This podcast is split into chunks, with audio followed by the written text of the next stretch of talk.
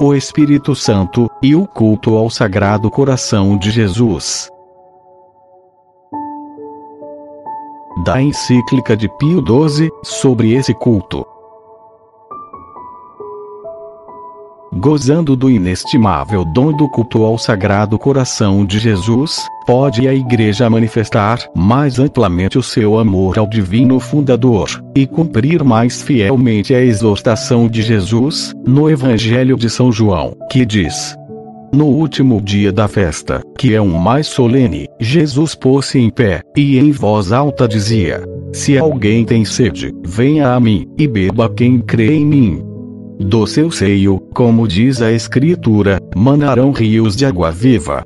Isto disse pelo Espírito que haveriam de receber os que nele acreditassem. A caridade divina tem a sua primeira origem no Espírito Santo, que é o amor pessoal, no seio da Santíssima Trindade.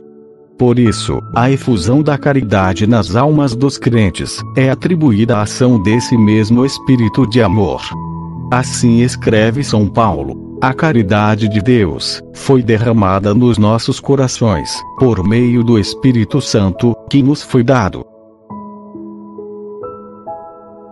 Este estreito vínculo entre o Espírito Santo, que é amor por essência, e a caridade divina, que deve acender-se cada vez mais na alma dos fiéis, demonstra abundantemente a todos nós, veneráveis irmãos, a natureza íntima do culto que se deve tributar ao coração de Jesus Cristo. Com efeito, esse culto nos impele a uma plena e inteira vontade de entrega e consagração ao amor do Divino Redentor, do qual é sinal e símbolo vivo seu coração traspassado. Este culto aprofunda a correspondência do nosso amor ao amor divino.